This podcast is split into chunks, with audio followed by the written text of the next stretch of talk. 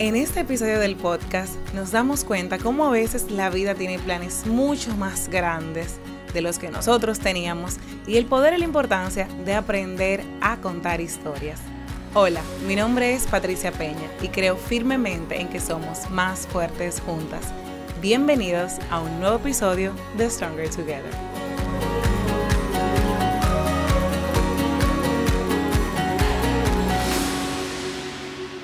El día de hoy tenemos una invitada a quien le dije que iba a sacar toda mi ratón de biblioteca o mi ratica de biblioteca. Ella es Anja Mirón, es autora premiada de libros infantiles como Soy Feroz, Tuntún y Super Niños fundadora de Renta un Cuento y Rincón de Cuento, amante de crear y leer historias. Hola Anja, bienvenida a Stronger Together. Hola, hola, hola. Oigan qué voz más chula. ¿Cómo estás, Anja? Gracias por estar aquí con nosotros en tiempos de virus, en tiempos de coronavirus. bueno, estoy feliz de estar aquí. Eh, desde que me invitaste te dije sí sin pensarlo. Sí, así lo leí, me encantó. Eh, ahorita hablábamos antes de iniciar el episodio y te decía, wow, ¿por qué invitar a Anja? Invito a Anja a Stronger Together porque Stronger Together es conversaciones humanas con mujeres extraordinarias y para mí tú eres una mujer extraordinaria. Eh, todos lo somos, en, eh, pero tú eres una mujer extraordinaria porque tú eres una escritora dominicana y yo soy todo lo que tenga que ver con lectura, fomentar la lectura. Eh, desde niña, cuando recuerdo cuando fui a comprar mi primer libro, wow. mi primer libro se llama Guillermito el Pirata no, perdón, Guillermo, era yo que le decía Guillermito. Guillermo el Pirata. Lo compré cuando tenía aproximadamente ocho años. Eh, y ese fue mi primer libro que me leí. Siempre lo recuerdo, lo guardo. ¿Que leíste tú sola? Que lo leí yo sola, exacto. Ocho, nueve años. No me leían, en mi casa no, eh, no había ese conocimiento y esa costumbre de leer, de leernos. Fui, fue simplemente la primera vez que me dijeron, lee un libro en el colegio. Yo salí a comprar un libro. Entonces, ah. quiero saber ¿qué trae a Anja? Y quisiera escuchar tu historia de cómo te conviertes en una escritora, una escritora de libros infantiles. Bueno, em, mi amor por los cuentos viene desde pequeña. Eh, mi papá no, no, nos leía cuentos, pero sí nos hacía cuentos. Nos contaba cuentos principalmente cuando se iba a la luz. Nos sentábamos mi hermanito Bambán y yo a los lados de un sillón reclinable y mi papá o nos hacía chistes o nos dibujaba en una de esas pizarritas que tú levantas la tapa y se borra, eh, animales, él empezaba por la cola y nosotros teníamos que adivinar qué animal era, o nos contaba cuentos, a veces cuentos como Los Tres Cerditos o Caperucita o algún cuento que él se inventaba, y a veces también chistes, chistes rojos, a veces cuentos sobre cosas que él había vivido, sobre la guerra, sobre, sobre cosas de su infancia, sobre historia. O sea, que tu papá era un storyteller. es, es, un storyteller. Mi papá tiene una memoria impresionante. Y entonces yo recuerdo que yo, uno de mis miedos cuando iba a ser mamá, es que yo no me acuerdo de nada del colegio, de las clases de historias. Y, y, yo decía, ¿cómo yo voy a ayudar a mis hijos a hacer tarea? Porque mi papá siempre yo iba, papi, ¿qué fue lo que pasó en la guerra del 65? Y mi papá soltaba todo y me contaba con sus palabras yo lo que les había diré, pasado. Hubo una guerra. Vamos a buscar en Google. Googleemos, vamos, vamos a aprender juntos. bueno, entonces de ahí viene como, como esa, esa atracción por saber eh, y, por, y por escuchar a alguien contando historias, que es lo mismo que un cuento. Eh, cuando yo empecé a escribir, eh, muy, muy poca gente lo sabe, pero yo escribía poemas. Oh, un novio me votó. Yo, y yo y yo hice un blog en Toda ese gran tiempo. historia comienza con una hubo una un gran amor o desamor. Un gran amor que me votó. Eh, para los dominicanos nos votó, se rompió con nosotros para quienes nos escuchen de otro país. Eh, ¿A qué edad tú recuerdas yo que tú creo que yo tenía como 20 años o 21 años y yo ya trabajaba en publicidad como copywriter en una agencia. Yo trabajé en ocho agencias durante ocho años, un año en cada lugar. Sí, yo era como una esponja. Yo aprendía lo que iba a aprender y me, iba a otro lugar. Em, y recuerdo que en ese tiempo, Blogger, o Blogger, no sé cómo, se decía, eh, estaba famosísimo. Era, era exacto. Yo tenía un blogspot y yo escribía. Era el Facebook de ahora y, la gente le daba follow al blog y leía tus, tus le daba un email, te llegaba un email cada vez que alguien escribía algo nuevo y yo me acuerdo que yo comencé un reto. Yo llegaba a mi trabajo y yo escribía lo que me saliera. Era, era mi manera de desahogarme. Y en la noche yo lo leía y veía todos los comentarios. Y ese juego, pues mucha gente se unió al juego y yo comencé a escribir, escribir todos los días, todos los días, todos los días lo que sentía. Y, y así no llamaba a ese novio que me votó. Ni hablaba de él, exacto. Entonces, eso empezó así. Y recuerdo que la jefa que yo tenía en ese momento, eh, un día me llamó y me dijo, mira esta cámara conmigo. Ella tenía una pantalla donde se veía las cámaras de, de la oficina. Y yo tenía en mi escritorio una pared en la que yo pegaba muchas cosas, incluyendo cosas que me gustaban, dibujitos que yo hacía, incluyendo a veces un poema del blog que me gustara, claro, lo pegaba. Ella me enseñó cómo durante el día todos los que trabajaban en ese lugar iban en algún momento y se paraban atrás de mí a ver mi pared. Wow, y me preguntó, no, no, no, eh, yo pensaba que yo era muy cool y iban a saludarme. bueno, tú eras muy cool, eras una escritora muy cool, tú aún no lo sabías. Y entonces así ella fue que me dijo, tú tienes que hacer un libro. ¿Qué es lo que la gente va a ver a tu pared? Y yo, bueno, ven, y, le enseñé. Y realmente era que yo casi todos los días pegaba algo nuevo. Entonces ella me dijo, escoge los 70 poemas que más te gusten.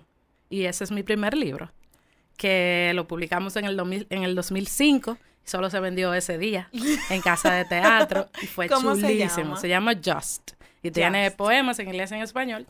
Y el novio volvió conmigo. Así que funcionó.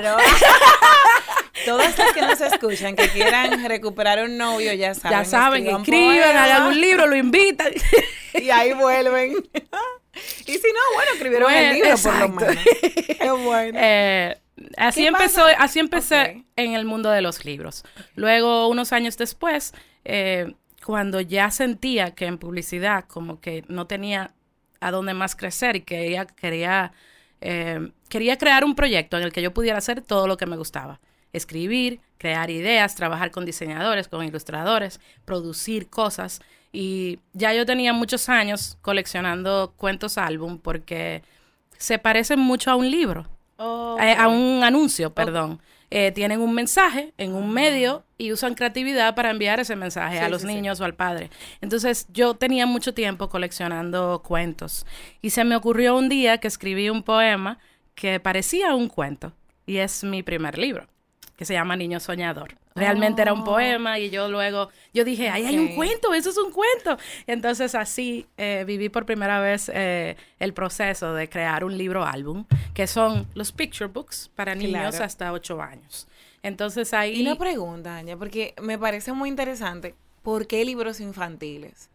O sea, eh, porque conozco personas que les gusta escribir o que escriben, mi mejor amiga le encanta escribir, siempre, siempre ha sido una escritora pero no conocí a alguien que escribiera libros infantiles, porque hay un factor de imaginación, de magia, ¿verdad? De hasta fantasía e inocencia, que debe de prevalecer en ti con los achaques de la adultez para tener esa inspiración y conectar con esa fantasía. Tal vez hay mamás, hay mamás, por ejemplo, cuando ya son mujeres, cuando son madres, eh, y padres también dicen, wow, es como volver a ser niños. Pero si no es por el niño, no necesariamente acceden a eso. Bueno, yo pienso de que los adultos. Yo pienso que los cuentos de ese tipo de cuentos, los picture books, no son necesariamente solo para niños, porque un niño a esa edad no lee. Entonces, mm. yo pienso que esos cuentos, si están bien hechos, tienen mensajes tanto para los adultos que lo están leyendo como para los niños que están escuchando. Y, y también son como, ¿cómo decirte? Es como, es como una cantidad de páginas limitada. Tú tienes, vamos a decir, 10 minutos para contar una historia que lleve un mensaje. Es un reto chulísimo. Es un reto que como, como escritora me, me encuentro mucho más desafiante que escribir una historia larga eh, a una persona que ya tiene todo, todos los conceptos básicos definidos, mientras que un niño, tú puedes jugar con la realidad, con, con, con muchísimas cosas que luego los niños eh, desde 10 años en adelante pues se vuelven más realistas y, y, no, no puedes jugar tanto con, la imaginación. Claro, Aunque Claro que sí. Puedes cultivar valores, incluso. Eh, Hay sus excepciones. conceptualizar, o sea, que es una amistad. Ellos pueden ver que es una amistad a través de historia, o que, que es la lealtad, o que es el amor a través de historia. Entonces, como que ustedes pueden cultivar todos esos valores y todo. No hay que ser tan explícito. Ajá, no hay que ser tan explícito. Y en este tipo de libros, eh, incluso hay algunos que no tienen ninguna ningún mensaje que, te hacen ah, sentir algo. Es un libro que lo abres y te hace sentir muchas cosas hasta el final y no, no tiene final. Y tú dices, ¿pero de qué trató este libro? De los 10 minutos que tú tienes riéndote, leyendo. Exacto, qué bueno. Es, es un medio muy versátil con el que uno puede jugar, con el que uno puede ser creativo, con el que tú puedes... Eh, no hay tantas reglas. Y, y cuando tú comienzas, cuando tú haces este primero, ¿cómo se llama este primer libro infantil? ¿Qué edad tienes? Eh, uy, fue en el 2007. Ok. Eh, ¿Qué pasa entre ese primer libro de poemas y este libro infantil? Eh, pasan dos años. Yo publiqué el libro de poemas en el 2005 y el libro de cuentos fue, como te dije, un poema que puse en mi blog. Y luego cuando lo leí dije, esto es un cuento. y entonces comencé a buscar ilustradores. Duré dos o tres meses buscando ilustradores y encontré a Pablo Pino, un argentino que tenía un blog, hacía caricaturas, nunca había hecho un libro.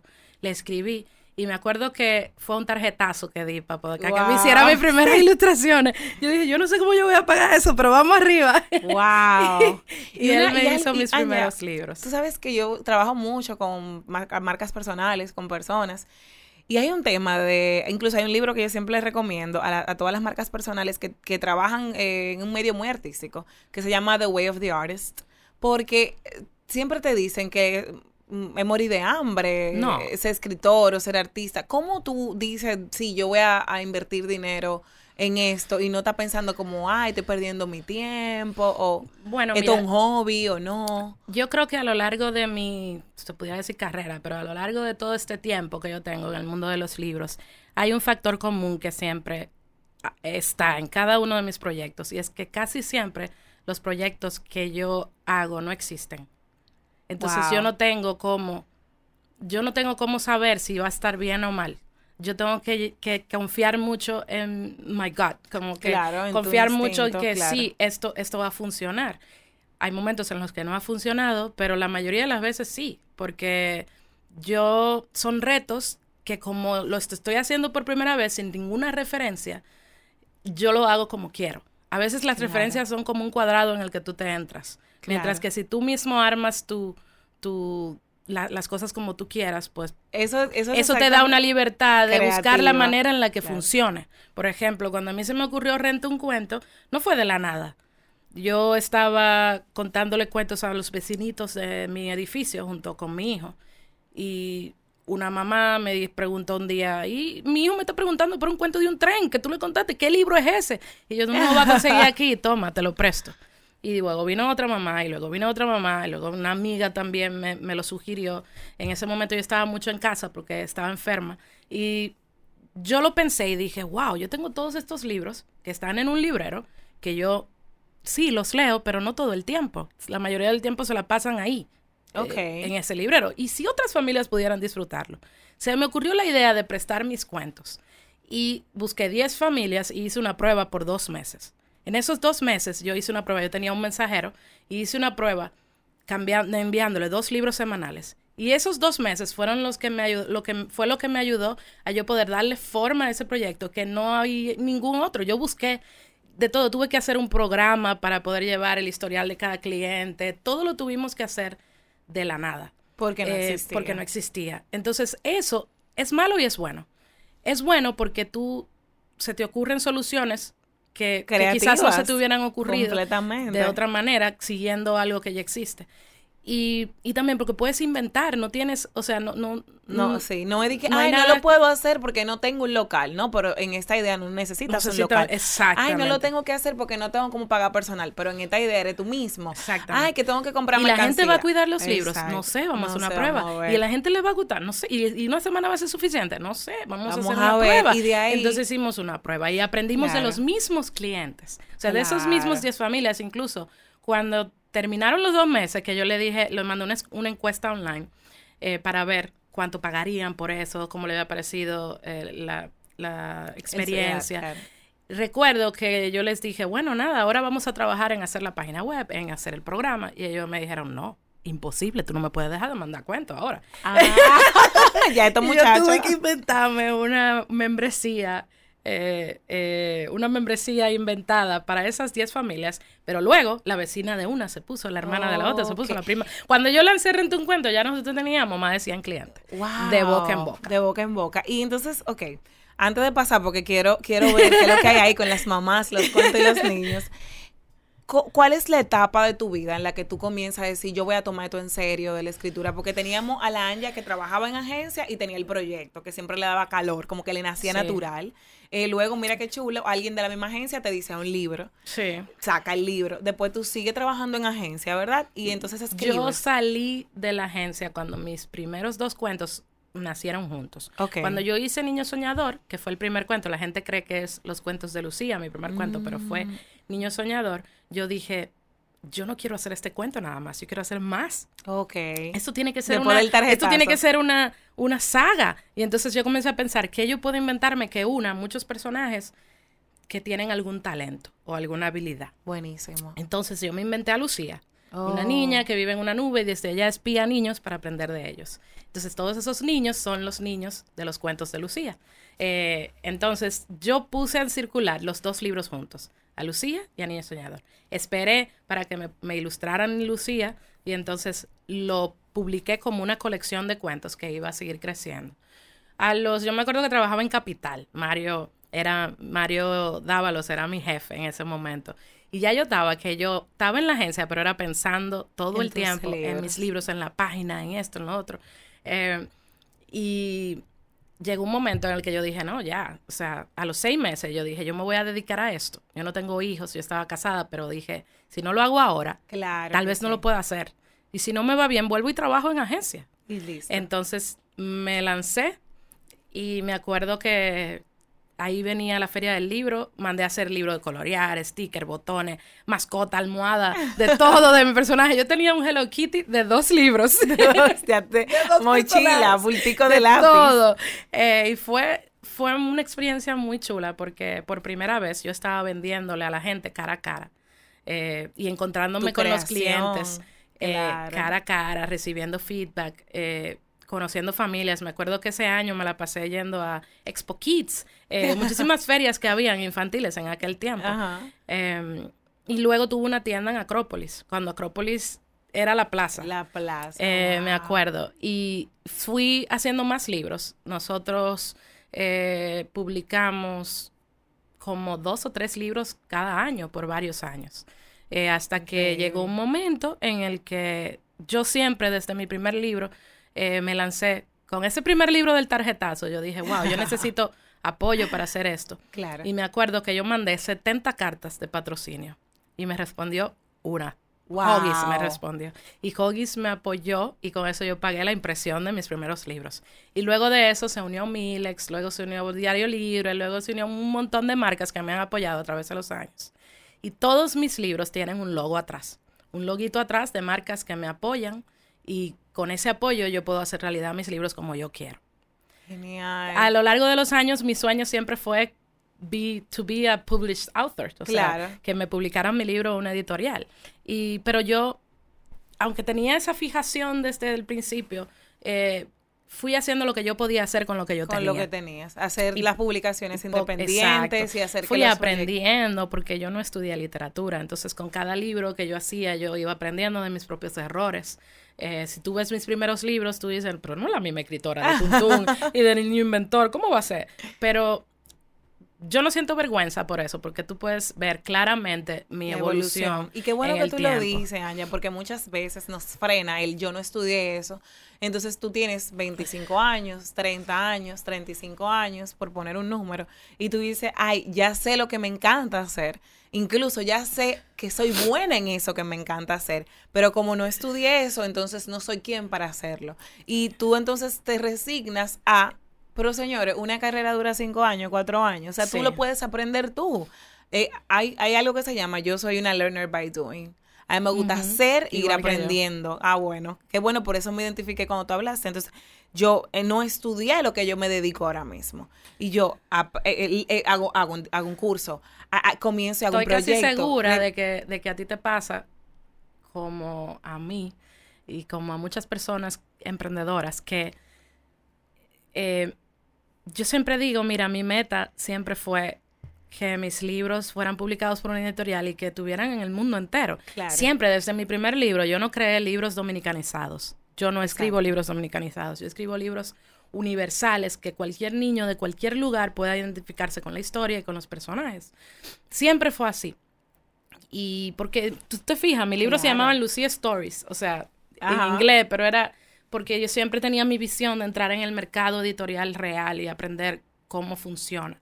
Porque desde aquí no hay editorial, aquí no hay editoriales que publiquen libros álbum. Entonces, para mí era como que yo tengo que entrar en ese mundo, yo tengo que Claro. ir allá. Visión. Eh, Desde tu primer libro tú tenías tu exactamente. visión clara. Pero en el trayecto de llegar a ser una autora publicada eh, internacionalmente, yo siempre, aunque sabía mi meta, me iba dando cuenta de las señales que aparecían en el camino, de los atajos que quizás aparecían en el camino, como lo de rentar cuentos, como lo de contar cuentos, como, como lo de tener un rincón de cuentos y que la gente vaya a un lugar a leer, que yo nunca lo había visto tampoco. Todas esas cosas, si yo no me hubiera, si yo no hubiera estado atenta a, la- a los lectores, al público, a lo que, a las necesidades que iban surgiendo, No y me no hubiera preguntado. ¿la gente irá a un sitio a Ah, leer? O sea, aquí en este país, ¿la gente saldría de su casa a ir a un sitio a leer? Yo no sé, vamos a hacer una prueba. Y hice una prueba y al final una plaza me llamó y me dijo, yo quiero eso en mi, en En mi mi establecimiento. plan. Y tenemos tres años ahí ya. Entonces, de una pregunta, Claro. de una incógnita, que pudo quedarse sin responderse nunca, eh, surgió algo Y que cambió es, mi vida claro. y que me acercó más a yo llegar a mi meta, aunque no haya sido el camino que yo me había imaginado al principio. Como que yo contar cuentos, yo, yo cuando empecé a contar cuentos dije, concho, la gente va a ver estos cuentos, pero no los va a poder comprar aquí, no los venden. Y si yo, y si yo traigo esos cuentos aquí, eran argentinos los primeros que conté. Y le dije a Pablo, que es argentino, mira, tú puedes conseguirme el contacto de este editorial. Pagué, me lo mandaron por DHL y traje por primera vez al país libros que aquí no estaban. Y la gente entró al cuentacuento, lo escuchó, si le gustó, salía y se lo podía comprar el libro. Y ahí yo entré dentro del mundo editorial de la manera menos esperada. Cuando yo publiqué mis claro. libros, Menos esperada. Sí, cuando yo publiqué mis libros, la gente a veces me pregunta, dime, ¿cómo tú hiciste? ¿Cómo te publicaron Tuntún y Super Niño? Y yo digo, tú estás esperando que yo te diga una, una respuesta y que yo te diga, manda una carta a tal correo. Pero realmente no fue una cosa. Fueron todas las cosas que yo tengo años haciendo que me llevaron a estar en una feria internacional como contadora de libros. Yo fui a esa feria, a la feria de Guadalajara, fui, era la segunda vez que iba. Fui a la feria de Guadalajara para conocer libros nuevos para contar, porque tenía mucho tiempo contando y, y era una manera de yo conocer nuevas editoriales, nuevos autores, nuevos, nuevos títulos. Mi primera vez en una feria internacional. Fui y la persona a quien yo tenía años comprándole libros en España, un distribuidor, cuando nos despedimos, el último día, recuerdo que yo estaba en el hotel y me faltaban como tres horas para ir al aeropuerto y dije, ay, no me despedí de fulano, yo tengo que despedirme de él. Tomé un libro, mi celular y me fui. Dejé mis maletas, mi cartera, todo en un cuartito en el hotel. Cuando llegué, lo saludé y le dije, no me quería ir sin despedirme de ti, bye. Y les regalé un libro de super niños. Y cuando él lo vio me dijo, wow, yo no sabía que tú escribías. Porque él tenía años vendiéndome claro. libros. Y yo le dije, sí, nada, espero que te guste, bye. Y él me llamó a mi celular, que ni sabía que lo tenía. Parece que buscó en los correos. me dijo, devuélvete. Yo me devolví. Y el director comercial de Algar estaba ahí.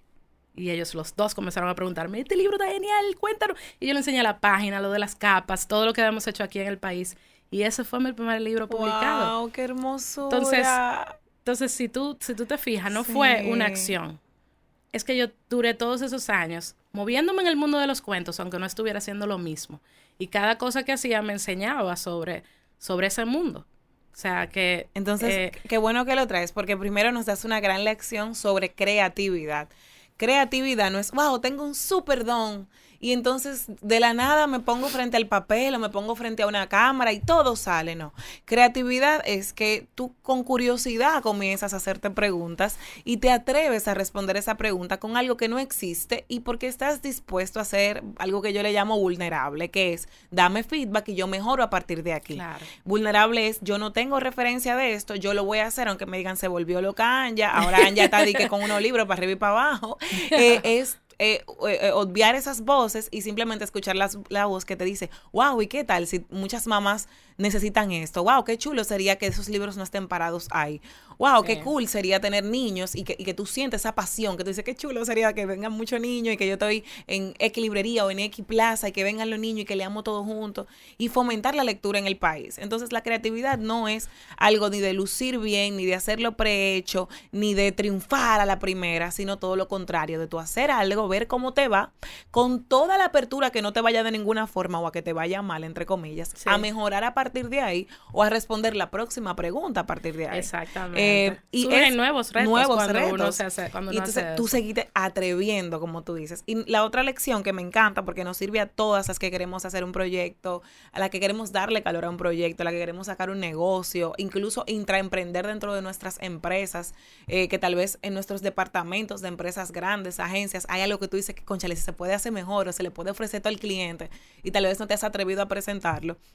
Miren cómo es el proceso creativo, es de atreverse sobre todo. Y luego muchas veces tú dices, wow, ¿y cómo tú lograste tener una agencia en mi caso? O cómo, cómo tú hiciste el podcast, cómo te no fue que yo me senté y dije, haré un podcast, el podcast se llamará Stronger Together y no. Exacto, eso, eso me no es eso. No es dándole un botón. No es que y este fue exactamente todo lo que yo hice. Muchas veces te puedo decir cómo hace un podcast. Ahora, el, el, acogimiento que ha tenido de Stronger Together, gracias a Dios, no ha sido de que yo primero conceptualicé, luego hice una, una, una ilustración y luego comencé a grabar es el, lo que hay detrás. Es, la, es todo lo que está respondiendo el podcast. Es que yo mm, me, me puse a ver que desde pequeña eh, yo siempre fui muy pro mujer aunque no tenía conocimiento de feminismo, ni de equidad, ni de nada de eso. Y que luego, mientras más yo iba, creciendo, más eh, yo me daba curiosidad eh, y, me importaba el tema de que nosotras no nos discriminaran, de que nosotras nos lleváramos bien, de que, de que era mentira que decíamos que no podíamos ser amigas o que era mentira que decíamos que todas más celosas. Entonces después yo comienzo a tener contenido y digo, wow, si yo pudiese buscar una forma de compartirlo. porque mira, incluso casi todas mis, mis clientes son mujeres y, decirle, y poder hablar con ellas de estos temas. Y nace un live que yo hacía los jueves y entonces el live le digo a mi mejor amiga, que es escritora, ¿cómo le pongo el live? Yo quiero algo que, que sea fácil de entender, que como que nosotras las mujeres podemos trabajar juntas, podemos ser amigas, podemos defendernos, ayudarnos.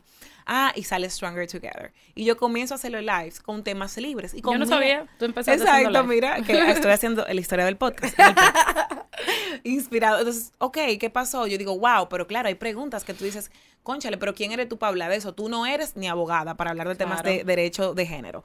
Tú tampoco eres psicóloga. Entonces, tú, primero tu cerebro te dice todo lo que tú no eres. Pero yo sí soy mujer. Yo sí tengo un mensaje. Y yo sí quiero generar conversación que genere conversaciones saludables y diferentes entre nosotras. Entonces, yo hace tres años inicio un live y comienzo con un tema que yo digo, bueno, tema, los estándares de la belleza. Porque nosotras, y a veces mujeres que queremos hacer una marca personal, tenemos que estar siempre con ropa nueva, con, con el pelo no sé cuánto. Y ahí comenzamos a hablar y, y, la gente le comenzó a gustar y muchas mujeres comenzaron a escribirme después de los lives cosas que le estaban pasando en su vida o con sus parejas. Yo no les aconsejaba porque no soy psicóloga, sino que les, les agradecía por compartir. Claro. Y simplemente en compartir, tú tienes realizaciones. Y después nacen los podcasts y Patricia Luciano, que es eh, eh, donde estamos grabando es, su estudio junto a su esposo, Edgar, me dice, tú tienes que hacer un podcast, la gente le gusta mucho escucharte y, ah, pues el podcast va a ser el espacio de Stronger Together. Y entonces nada, estaba trabajando con clientes y de ahí comienzan a salir las mujeres y digo, wow, no quiero que solamente sean emprendedoras, sino que haya artistas y aquí que haya creativas, que haya mujeres de negocio, que hayan seres, mujeres humanas, para que podamos ver a través de cada historia cómo todas somos tan diferentes. Y así rompemos los preceptos. Y como juntas hablamos, nos piropeamos, nos decimos que nos admiramos, y rompemos los preceptos y sabrá Dios eh, a nivel creativo a dónde va a llegar Stronger Together. Exactamente. No, no, hay, no hay un how to. Mira cómo fue igual tu historia. No es esto fue, no. Yo quiero escribir, comencé a escribir. Yo quiero publicar de un tarjetazo. Yo quiero ser rentable en lo que me publican bueno, pues entonces yo voy a hacer rento un cuento, voy a hacer este proyecto. Le compré a, un, a una casa. En esa casa un día fui a un a un congreso, en el congreso lo conocí. Sí, es, increíble cómo las cosas se conectan no a veces. Cuando uno tiene una intención definida. A ah, veces... intencionalidad. Sí, a veces yo digo, ah, concho, todo esto que yo estoy haciendo son tantas cosas, pero, pero al final, si tú te pones a ver, todo tiene que ver con cuentos. Buenísimo. yo vendo cuentos, hago cuentos, cuento cuentos, eh, o sea, todo, todo, rento cuentos, todo tiene que ver con lo mismo. Entonces, realmente, cualquier acción que tú haces te acerca, te, te va acercando. ¿Tú vives del cuento? o sea, para que tú veas que si es posible vivir del cuento. A mí una vez me sacaron en la revista Estilos con eso, con esa frase. Me ah. relajaron como por un año. Anja vive del cuento. Viviendo del cuento. Y qué bueno, porque es bueno que recordemos. Mira como tú para ti fuese, o sea, es bueno que recordemos que podemos vivir de los que nos hace sentir vivos. O sea, podemos vivir de lo que nos apasiona. Ahora, no va a venir fácil. Vamos a ir haciendo. Así mismo que tú, tú inviertes nueve horas de trabajo en una, oficina, tú vas a invertir 10 y 12 en tu propio proyecto. Y a veces vas a comenzar simultáneamente con ese trabajo que tienes y que valoras y que respetas y eh, simultáneamente con tu proyecto. Pero va a ser algo que vas a ir definiendo tú. No hay un how to, tener clientes. No hay una sola forma de hacer las cosas. A veces uno puede inventarse su propia manera de hacer las cosas. Y mira qué bueno lo que tú nos dijiste. No lo quiero pasar por alto, Anja, porque uno dice, ah, mi visión es ser una autora publicada. Entonces, tal vez en el mundo de sueños de uno, tú crees que es que tú vas a hacer un cuento tan bueno. Pero lo va a mandar una carta y le va a llegar un email. Diciendo aprobado. Y realmente, como logras ser una autora publicada, es haciendo todo lo demás que se te va presentando mientras eso sucede y al final eso es lo que hace que suceda. Exactamente, lo dijiste perfecto. Después de eso incluso, o sea, ha sido un, un camino tan yo digo que es como una bola de nieve que ha ido creciendo en el camino, con todo lo que ha pasado en el camino, o sea, se ha ido haciendo grande. Eh, me acuerdo que el tiempo, el timing de, de, publicar un libro casi siempre es a dos años. Te compran un libro y a los dos años sale. Ok. En lo que lo, ilustran, que lo diagraman, que todo lo meten en el, en el calendario. en el caso tuyo, en el caso mío, Super Niños. Super Niños. Tardó dos años, pero al año yo volví a esa feria con Tuntum impreso. Con Tuntún, una muestra digital de Tuntún, y logré que esa misma editorial, que ya me conocía por Super Niños, publicara el libro al año siguiente, en vez de a los dos años. dije, yo tengo este libro, yo no lo he, yo no lo he publicado, y yo quiero saber si a ustedes les gusta, porque yo quiero que se publique al mismo tiempo en mi país y en Europa. Buenísimo. Yo me atreví a, a solicitar eso. Yo creía en mi libro y realmente ocurrió. Eh, me dijeron que sí y salieron casi al mismo tiempo. Super Niño salió en septiembre y Tuntun salió en octubre. Y, lo pude lograr. Soy feroz y me pasó igual. Soy feroz, yo lo publiqué aquí en el pasado septiembre y en diciembre ya me dijeron, sí, lo vamos a publicar y sale este año. Eh, allá. Las piedras, el secreto de las piedras que acabamos de publicar hace dos semanas o unas dos semanas, eh, también va a publicarse también este mismo año. Entonces, eh, como que lo, lo, que uno va haciendo lo, nos va acercando, nos va acercando poco a poco a lo que queremos lograr. Pero hay que atreverse, hay que, hay que, hay que atreverse a, exigir lo que uno quiere, a decir en voz alta lo que uno quiere y a, y a, irlo haciendo. Y a irlo haciendo poco a poco, porque si yo no me hubiera atrevido, tal vez Tuntun no hubiera salido todavía. Entonces, y crear es literalmente dejar que lo que tienes dentro de ti nazca. es que te pueden decir que no. Lo, peor que puede pasar es que te digan, no, no se puede. Y no pasa, o sea, por lo menos te, lo pusiste ah, ahí, dijiste lo que tú querías. Entonces, eh, le tengo un gran miedo al rechazo. Yo creo que una vez que, que bueno que nos digan nuestros primeros no, tú enviaste 70 cartas y tuviste un solo sí. O sea, ¿qué pasa con 60 no? Sale un sí, ¿qué pasa con 69 no? Sale un sí. Exacto. No, no, que, no que nadie se muere, que tú consigues el sí. Pregunta, Anya, ¿cuáles han sido los obstáculos? Ahorita me, me, me, me comentabas que hubo un momento, un tema de salud. ¿Eso fue un obstáculo? ¿Esto nació durante esta etapa ya de tu ser escritora? Sí, Cuéntanos. Cuéntanos ese cuento. Mientras yo estaba diagramando Super Niños, que es un libro que trata sobre discapacidad, es un libro que promueve la inclusión y que, y que le motiva al lector a que se fije en lo positivo de las otras personas, no en lo negativo. A que si ve a una persona que, que no puede ver, pues que, que se, se, dé cuenta de lo increíble que es que pueda leer con las manos, en lugar de ver lo que le falta. Es como algo así. Es un libro que sobre un niño que le gustan los superhéroes y, y cuando descubre un niño pintando con los pies en una playa, en vez de ver que no tenía brazos, ni se da cuenta ni lo menciona, dice, wow, qué increíble, ese niño puede dibujar con los pies, llega a su casa, trata de hacerlo, no puede. Y ahí se da cuenta de que ese niño es un super niño, tiene un poder, puede dibujar con sus pies. Hermoso. Y entonces es un libro muy, muy lindo que trata sobre este tema. Eh, y yo estaba diagramando ese libro cuando comencé a sentirme mal. Comencé a sentir que me mareaba, que no tenía fuerza. Eh, pasaron meses en eso y se descubrió que yo tenía una malformación cerebral que se llama malformación de Chiari. Eh, eso me fue desgastando hasta que se descubrió que era y me operaron de emergencia, pero se complicó. Yo duré tres meses hospitalizada. Me operaron muchas veces. Sí. Me operaron muchas veces y luego duré muchos meses en casa en los que estaba prácticamente acostada casi todo el día. Eh, en ese tiempo que yo estuve así, mi hijo era pequeño, tenía un año y medio, algo así. Entonces... Eh, o sea, que tú comienzas a hospitalizar, o sea, te hospitalizas por primera vez cuando tu niño tiene que edad. Eh, fue en julio, el cumpleaños en abril, él tenía como un año y cuatro, cinco meses. Entonces, eh, yo duré de julio a octubre en la clínica. Entonces, eh, me operaron varias veces, se complicó muchísimo, tuvimos que pedir ayuda, la gente donó, mucha gente que yo no sé quiénes son. gracias. y que yo agradecí muchísimo. Nosotros realmente no, no, teníamos la capacidad de cubrir los gastos de tantas operaciones y de tanta medicina y de tanto tiempo en el hospital y yo tuve la suerte de tener mucho apoyo. Eh, nunca se me olvidar eso, fue demasiado hermoso. Eh, uno no se imagina. realmente. No, eso fue demasiado hermoso. Y cuando yo estuve recuperándome en casa, recuerdo que eh, mi operación era del cuello a mitad de la cabeza, yo no podía doblar mucho la cabeza. Y yo, mientras mi hijo estaba en el colegio, yo cogía un libro y lo leía varias veces. Y cuando él llegaba del colegio, yo ponía el libro en mi pecho y le contaba el libro con mis palabras, pasando las páginas.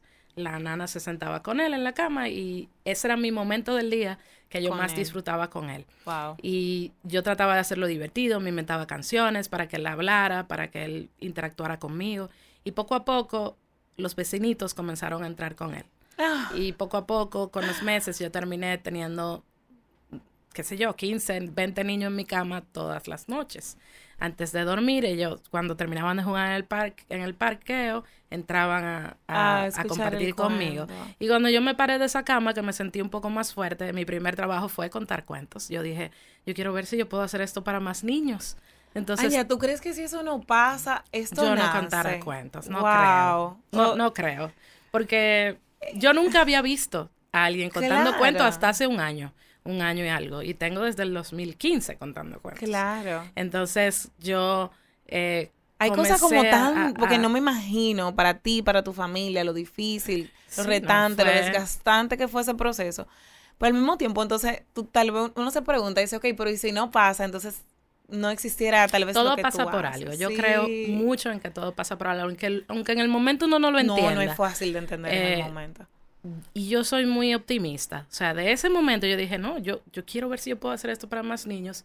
Y por meses eso fue lo único, mi único trabajo. Yo conseguí que dos marcas me apoyaran y Pequépolis, el parque, me prestó su teatro. Y yo contaba dos sábados al mes. El mismo, yo elegía dos cuentos y lo contaba en dos ocasiones y lo vendía, los cuentos.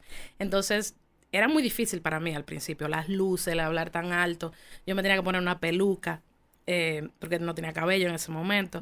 Y mm. yo me paraba de la cama como el jueves, cuando yo contaba, el sábado. y con el tiempo yo fui teniendo más fuerza, más fuerza, más fuerza, y ya me despertaba el martes, el lunes, el domingo. O sea, ah. ya comenzó a afectarme cada vez menos y cada vez más gente lo conocía. Recuerdo que tuvimos que salir del teatro y contar afuera en el árbol de Pequépoli porque la gente no cabía en el teatro, de la cantidad de gente que iba. Eh, y se convirtió como como en una actividad familiar que unía muchas familias, niños, alrededor de la lectura, algo que yo nunca había visto. Y yo, como te digo, yo hacía lo que yo sentía. Todavía hoy en día yo cuento como yo siento. Eh, no tengo ninguna estrategia ni ningún, ni ningún, no, yo, yo, yo me invento una canción, la canto. Yo no sé de música, yo no sé nada, pero me invento canciones todo el tiempo, me invento interacciones con los niños, tampoco sé Qué de bueno que tú lo traes, Anja, porque a veces le damos mucha más importancia a las estrategias que a las cosas que sentimos y que queremos sacar dentro de nosotros. Y que tú no sabes si están bien o están mal. Pero la gente conecta y tú dices, bueno, eso es lo que importa. Entonces, hay algo. La gente conecta. Cuando nosotros logramos que las personas conecten con nuestro mensaje, con nuestro producto, con nuestro servicio, con nuestro negocio. Casi siempre es porque uno es auténtico. Porque uno lo está sintiendo. Si estás y eso se transmite a la Si solamente estás detrás de una estrategia y no lo estás sintiendo, no vas a conectar. No, no, conecta. Entonces yo comencé a darme cuenta que cosas funcionaban más con los niños, que qué cosas ellos se divertían más. Y aprendí de mí misma de, de, mi misma experiencia. A veces yo contaba un cuento y decía, eso no me gustó. Hoy, no me gustó esa interacción, eso no lo vuelvo a hacer. Y entonces intentaba diferentes cosas. Eh, escuchen, se escuchen cuando hay algo que ustedes no le está haciendo clic. Exacto, y cámbialo. Mm, esto no vamos, vamos a hacerlo de esta manera. Y, y realmente eh, cuando tú prestas atención, cuando tú prestas atención a tu cliente o a, por ejemplo, en mi caso que son niños que son muy francos, los niños son sinceros, los niños no mienten. Cuando están aburridos se duermen. O sea, cuando, cuando quieren que tú pares, te dicen, vete, ya termina. O sea, es cierto. cuando están gozando, se mueren de la risa. O sea, eh, es muy, es muy el, right there, el feedback es inmediato. Así que tú sabes, ahí mismo tú sabes cuando algo está funcionando o no. Y eso es buenísimo, pero también es súper fuerte. súper fuerte. O sea, a mi cliente no sé si le gusta el podcast o no, pero no me llaman y me dicen, ya para, ya. Exacto. buenísimo. Eh, sí, y, y eso es es, un reto grande. Cada vez que yo voy a contar un cuento, aunque yo lo haya contado 20 veces, es un reto porque no todos los niños son iguales, no todo el público es igual. Y es, y es un, es un reto saber qué cuento escoger para cada momento. Eh, pero es un juego para mí que, que yo lo disfruto muchísimo. No hay nada que me haga sentir más como como energía, en, más energía, más que, viva que nada. Que esos minutos que yo duro contando cuentos con niños así frente a frente o con adultos, no importa.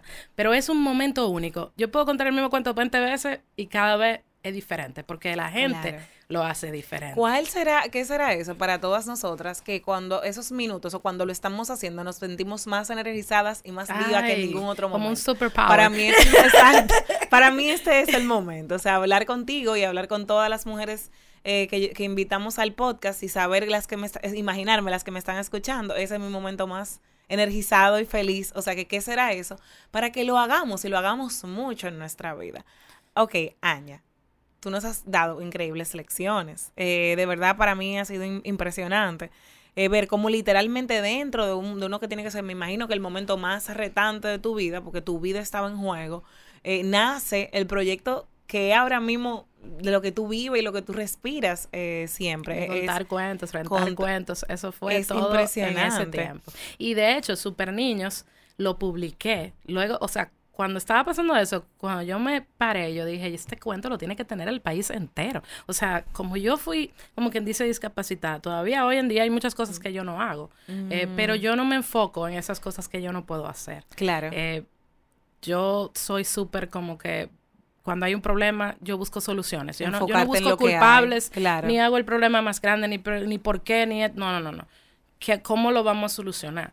Entonces, donde está tu enfoque están tus resultados. Si buscas culpables, vas a encontrar culpables, pero no soluciones. Si buscas ampliar el problema, vas a tener problemas más grandes para quejarte aún más, con más razón, y no vas a tener soluciones. De a veces las soluciones tú te las tienes que inventar. Es, eso es importante. Yo en ese momento no podía escribir libros, claro. pero podía contar libros. No podía hacer lo que yo había hecho eh, antes. tú, podías, tú podías decir perfectamente que imagínate en esta situación en la que yo estoy, yo no puedo hacer nada o tú puedes inventarte qué hacer. Exactamente. Entonces yo creo que y dejar que te ayuden. si yo no hubiera tenido la ayuda y el apoyo de muchísimos amigos y hasta personas que no conocía para publicar soy yo soy súper, o sea, para, hacer la campaña yo soy súper, eh, no hubiera sido realidad. O sea, el apoyo de, de, tuve el apoyo de la sirena que se vendió en el país entero, que era lo que yo quería, que el libro llegara a todas, partes. Eh, tuve el apoyo de, cuando eso acababa de salir Instagram, tuve el apoyo de muchísimas personalidades que se pusieron su capa, se tiraron su Y luego con Soy Feroz. Y el proceso de hacer ese proyecto fue increíble porque el hacer todo eso que iba surgiendo, ay, pero yo quiero hacer una canción, ay, pero vamos a un video, ay, pero, y otra gente, y otra gente, y surgían cosas y el proyecto creció, creció, creció. Pero, eh, pero todo ese proceso de, de, producción de ese proyecto era mi primera vez que yo salía de mi casa luego de mi, luego de mi operación y como que compartía con tanta gente y toda esa buena energía, toda esa, eh, esas ganas de, de, que, de que todo saliera increíble, fue lo que hizo que Super Niños fuera así. Y al final fue el primer libro que me publicaron fuera. Eh, al final sí, llegó, muy lejos. Lo logró y llegó muy lejos. Está en muchísimos idiomas y y ¿quién lo iba a pensar? O sea... Eh, ¿Qué se siente, Anja, ver algo que no existía? O sea, esas hacerse realidad. Hacerse realidad. Es increíble. Nada más trata de escribirnos el feeling para que nos inspiremos a hacer cosas que tenemos por ahí engavetadas. Sí, mira, eh, a mí me gusta mucho. Una de las cosas que yo creo que pudiera decir que me ha, que ha sido una de las cosas más importantes para yo poder lograr las cosas que he logrado, ha sido la, el trabajo, el unirme a personas que, que son increíbles en lo que hacen. Buenísimo. Eh, o sea, por ejemplo, eh, y dejar que ellos creen y crear en conjunto con ellos. Yo soy una y tú me ves a mí yo sola con un libro, pero detrás de eso hay un montón de personas que ya son mis amigos. Hay un montón de personas con las que, que colaboran conmigo y que trabajan conmigo incluso las primeras veces colaboraron, Super Niños, eso fue colaboración total. Todo lo que se hizo ahí fue porque sí, eh, por, por, aportar al proyecto. Y luego esas, mismas personas que aportaron a, a, ese proyecto hoy en día pueden, son parte de mis libros nuevos y de las nuevas cosas que hago, eh, contratados por mí, por así decir. Wow. Eh, el tener el apoyo de todos ellos, la visión de todos ellos y lograr algo que, que sea bueno eh, desde diferentes perspectivas, que no solo te escrito bien o ilustrado bien, sino que, que te bien impreso, que detrás se pueda hacer una canción de ese proyecto, que el video llegue a los niños y los cautive, que, que, que lo que vamos a hacer para que las, las, escuelas usen después de leer el cuento también funcione y sea interesante. Todo lo que, todo lo que hacemos para mí no es un libro. Lo que yo hago no es, no es un cuento es un proyecto que, que comunica un mensaje de diferentes formas. El cuento es una, una manera de, de, una de las vías. Increíble. Y quizás el núcleo de donde sale todo lo demás. Pero yo creo que mis proyectos, mis cuentos no serían igual sin el apoyo de todas esas personas. O sea, renta un cuento no funcionará igual si el software que nosotros creamos para que funcione no fuera bueno. Claro. Si la persona que lo hizo no fuera bueno. Si los mensajeros no fueran buenos. Si los libros que compro en las editoriales que compro, las distribuidoras que les pido, no fueran buenos. O sea, como que a pesar de que es mi proyecto, siempre en todos, si lo miras más profundo, te das cuenta de que hay muchas personas involucradas y cada una de esas personas es excelente en lo que hace. It takes a village. Exactamente. Y, de verdad es algo que me, lo escucho y lo, lo, estoy como de verdad absorbiendo. Voy a escuchar yo misma el, el podcast porque eh, tengo, trabajo con muchísimas mujeres y yo soy una de ellas y a veces es muy fácil tú caer en que si no lo haces tú, ¿verdad? es una trampa del ego. Si no lo cae, si no, si yo no entro no se vende. Si yo no entro no queda bien, porque todo depende de mí. Miren, si están en esa trampa de ser esos esclavos, de que si tú, o esos protagonistas, de que si tú no lo haces no queda bien, de que si tú no lo haces no se venden, de que si todo depende de ti para que quede bien eh, no estás sabiendo pedir ayuda o viendo la grandeza en los demás. Y no disfrutas lo que tú sí haces bien. Exacto. O sea, ahora sí hay que saber dirigir. Ok. o sea, por ejemplo, si tú nunca, si, si yo no sé de diseño, ¿cómo le voy a poder decir a mi diseñador? Eso no va bien. Espérate, vamos a cambiar ese fondo. Pero, o sea, tú tienes que tener un, un, poquito de noción de todo, de todo, de cada una de las áreas, porque si no, como tú, como tú la, la guías y cómo tú haces que todo esté conectado. Eh, tú tienes que tener que poder tener una visión clara de, de lo que tú quieres que, que, se sienta, por ejemplo. A veces las ilustraciones que hace mi ilustrador, que hace Pablo, yo no sé cómo van a terminar, pero esa conversación que nosotros tenemos antes de empezar a, ilustrar y las discusiones que surgen durante el proceso del, del, libro, al final el resultado es un mix de, de, todo, de, las discusiones que tenemos, de la, o sea, de, de, qué color vamos a poner el elefante, yo lo quiero rosado, pero que no, que son que gris, no, pero rosado. Pablo duró un mes sin hablarme cuando yo quería que el elefante fuera rosado y al final, wow, men, se ve increíble el contraste. Ah, entonces, esas discusiones son son en el momento, molestan, pero que si no existen el resultado, no es el mismo. Atrevámonos a tener discusiones constructivas con, nuestros colaboradores. Que son colaboradores de nosotros. Decirle, mira, no, yo quisiera que se sintiera más de feliz. De otra forma. Y entonces él decide, pero es que si, y aprende a escuchar, porque él te dice, pero es que se ve más feliz, ven palagar y dice, pero vamos a probarlo. Claro. Y yo que trabajo, yo que trabajo con clientes haciendo proyectos de branding de cosas que no existen, un logotipo, eh, un nombre de un podcast o lo que fuere es así, es lo que tú quieres y lo que yo te traigo, pero lo que traigo a ti te gusta. pero, eh, ese proceso tiene que... O sea, es un proceso creativo, it's messy. Lo que yo más disfruto de mis libros es el proceso. El proceso dura meses. Claro. Publicarlo dura un día, dos horas. Buenísimo, claro. Dos horas dura. El, proceso, o sea, si yo no disfruto el proceso de todo, voy a hacer un cuento cuento en un teatro, yo tengo que llevarme bien con la dueña del teatro, con el que pone la luz, con el que pone la pantalla, con el que tengo que disfrutar el momento que estamos juntos, aunque sí, puedo molestarme en un momento, pero este tiempo dura mucho más que la hora que yo duro frente al público. Entonces, en mí, para mí es muy importante que haya buena onda, generalizada. En, sí, en los procesos y entre quienes estamos trabajando juntos, porque al final eso se proyecta en el resultado final. Al final, si tú te llevas muy bien con el que te está poniendo la música, la gente lo siente. Si tú, o sea, claro, es que eh, todo el mundo va a hacer su trabajo con amor. Y puede sonar cursi, pero es real. Cuando todo el mundo pone eh, una buena disposición, eh, cariño, un, un, esfuerzo extra en cada cosa que hace, cada cosa que se hace, queda tan bien. Hay veces que yo no, no sé explicar bien eso. Hay, hay cosas que yo he dicho, no, yo no voy a hacer eso con esa persona, porque esa persona, yo no me siento bien trabajando con esa persona. Pero esa persona es la mejor. Lo siento, para mí no. para mí, en mi caso no, porque es que yo, yo no me voy a sentir cómoda. Lo siento, para mí es muy importante disfrutar el proceso. Entonces no se trata de estar con las mejores personas o las mejores marcas, se trata de algo que, que es una brújula.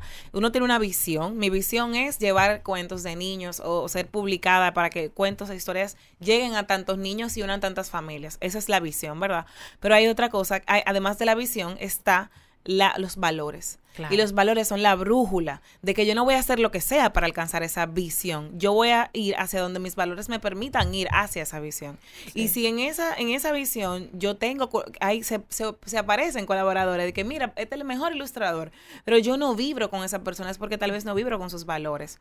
porque tal vez no, no, no tengo una conexión, con, no tenemos el mismo interés. Y si eso no hace clic, entonces se, no, se va a plasmar a sí mismo en el proyecto. Y si usted no se puede, gracias por traer porque eso es algo que yo, por ejemplo, en mi negocio lo digo muchísimo y hoy hablarlo contigo me, me hace como eh, eh, own it con más fuerza.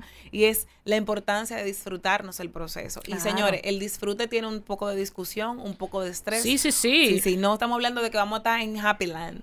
Es de disfrutárnoslo. ¿Por qué? Porque confiamos el uno en el otro, porque aprovechamos momentos para unirnos, para, para aprender, para conectar. No, y, y, y si uno tiene claro el objetivo, que el objetivo no es que, tú hagas lo que tú quieras ni que yo haga lo que yo quiera, sino que se logre un resultado. Por ejemplo, hace poco yo tengo un podcast contando cuentos hace muy poquito. Ah, yo tengo amigas que se lo ponen a sus niños sí, diariamente. Pues yo jamás me imaginé que iba a ser algo así. O sea, fue algo que me propusieron y, y yo dije, ay, es que a mí no me gusta mi voz para nada, no, no, no, no, no. Y me dijeron, pero vamos a hacer una prueba. Está bien, vamos a hacer una prueba. Hice la prueba, me encantó. Y realmente estoy trabajando con personas que yo no conocía. Pero nos llevamos tan bien. Buenísimo. Que yo creo que eso ha ayudado a que el resultado sea, tan, espectacular. Tan, como que te haga sentir tan bonito.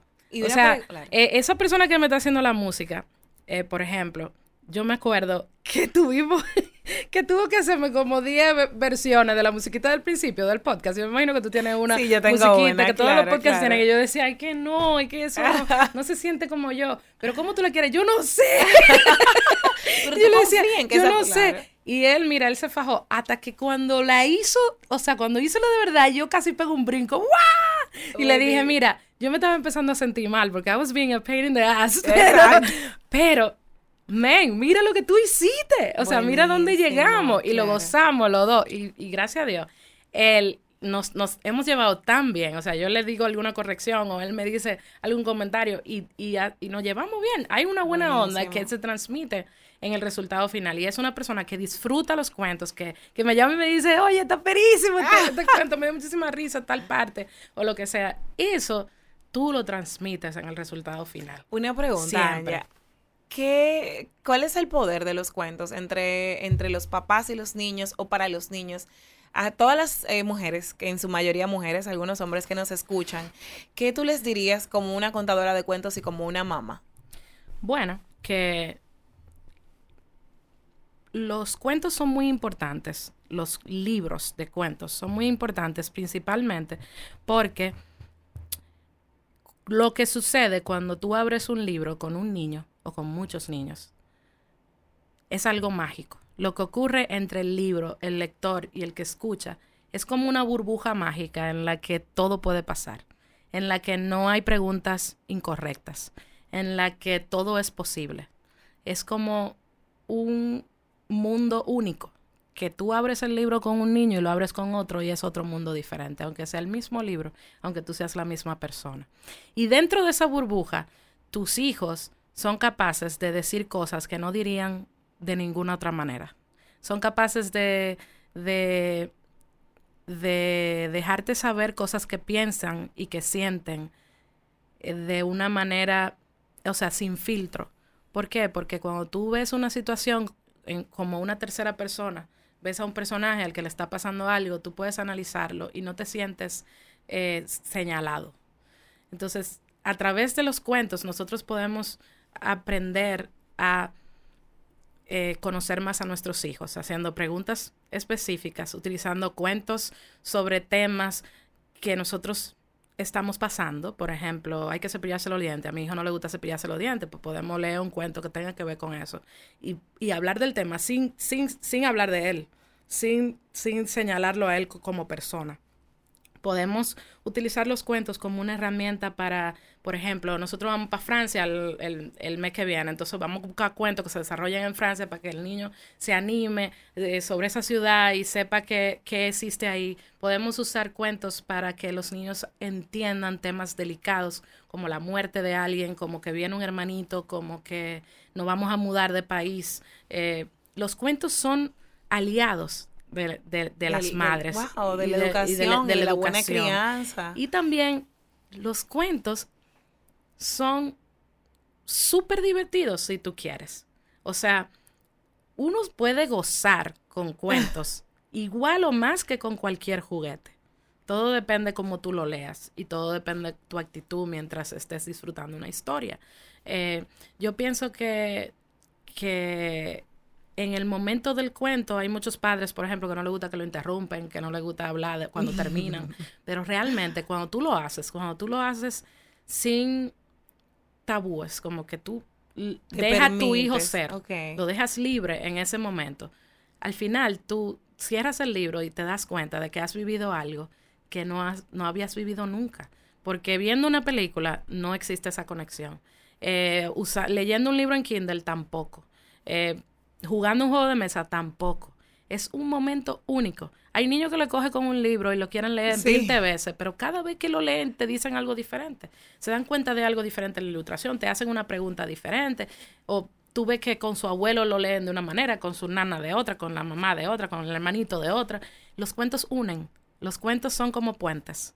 Puentes entre la historia y tú, entre tú y quien te oye, entre quien te oye y el libro. Son, son como un imán que une une cosas invisibles como la historia, como los personajes, como los pensamientos de nosotros, las preguntas que tenemos, y nos une también a, nosotros, porque estamos viviendo un momento que a veces dura cinco minutos, a veces dura diez minutos, pero que te puede cambiar, te puede cambiar tu concepción sobre tu hijo, lo que tú piensas sobre un tema. O sea, hay, hay niños que leen un libro y cambian así, yo recuerdo que hace un año casi, cuando contamos en un teatro por primera vez, algo que yo nunca había hecho ni había visto a nadie haciendo, y dijimos, vamos a ver si podemos contar cuentos en un teatro. Contamos en un teatro. Uno de los cuentos que contamos era de un camión de basura. el camión de basura estaba siempre triste porque veía el camión de bomberos con su luces brillante, con una, con una sirena que todo el mundo quería montarse encima, que todo el mundo quería verlo, y estaba triste, celoso, que él nunca nadie quería verlo, siempre andaba de estar talado, sucio. Entonces, es un cuento que te cambia la concepción, el, el, concepto de que es un camión de basura. Los mensajes que yo recibí eh, durante la semana después de ese, de ese cuentacuento sobre los camiones de basura, Tú te, tú te Increíble. Mi hijo vio un camión de basura ayer y que se, se levantó para tirarte una foto y que sí, que, que sí, o sea, lo vimos por la, por la, por la puerta, por la ventana de la casa. Eh, un cuento puede cambiar la vida de un niño para siempre. Buenísimo. Eh, entonces, eh, creo que aunque a veces no querramos tomar ese momento de, de, de, dejarlo todo, dejar el celular a un lado, dejar todo y dedicar 5 o 10 minutos a nuestros hijos, es algo que puede cambiar o sea, tu relación con tu hijo, lo que él piensa sobre muchísimas cosas y lo que y te puede ayudar a conocerlo. Es dificilísimo a veces saber lo que está en la cabeza de, de nuestros hijos. Eh, y los cuentos nos regalan eso. No, no, no, tenemos que hacer nada, mamá, léelo. Y eso ocurre solo. Gracias, Anja. Yo me imagino, eh, eh, y, y de verdad me lo imagino porque soy muy lectora. Yo siempre tengo un libro, siempre estoy leyendo. Y no siempre estoy leyendo sobre crecimiento personal o sobre negocios. Suelo tener alguna lectura como esa para seguir creciendo. Sin embargo, siempre tengo un libro de ficción. Desde niña siempre tengo un libro de ficción.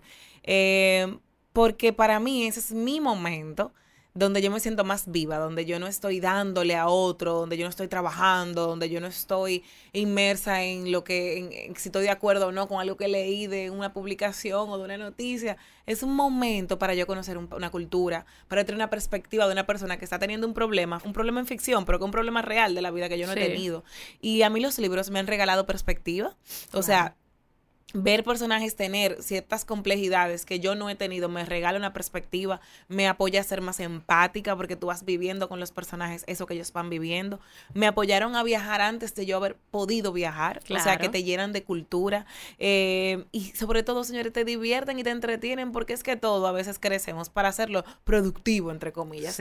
La vida a veces es, yo creo que cuando uno cierra los ojos, lo que le va a, a pasar frente a los ojos, creo yo, son los momentos donde tú te sentiste más vivo y más conectado no es los momentos donde tú fuiste más productivo. Entonces, no todo hay que hacerlo para aprender o para mejorar o para crecer. Eh, qué, chulo darnos la oportunidad de hacer cosas simplemente porque las disfrutamos porque nos gusta. Y, y me imagino que aunque toma esfuerzo, un esfuerzo consciente de salirse del automático y de sentarte, aunque tú quieras ese momento, prender de una vez el televisor o tomar el celular, porque es normal, tú decir, no, voy a tomar estos 10 minutos para leer este cuento con mi hijo o con mi sobrino.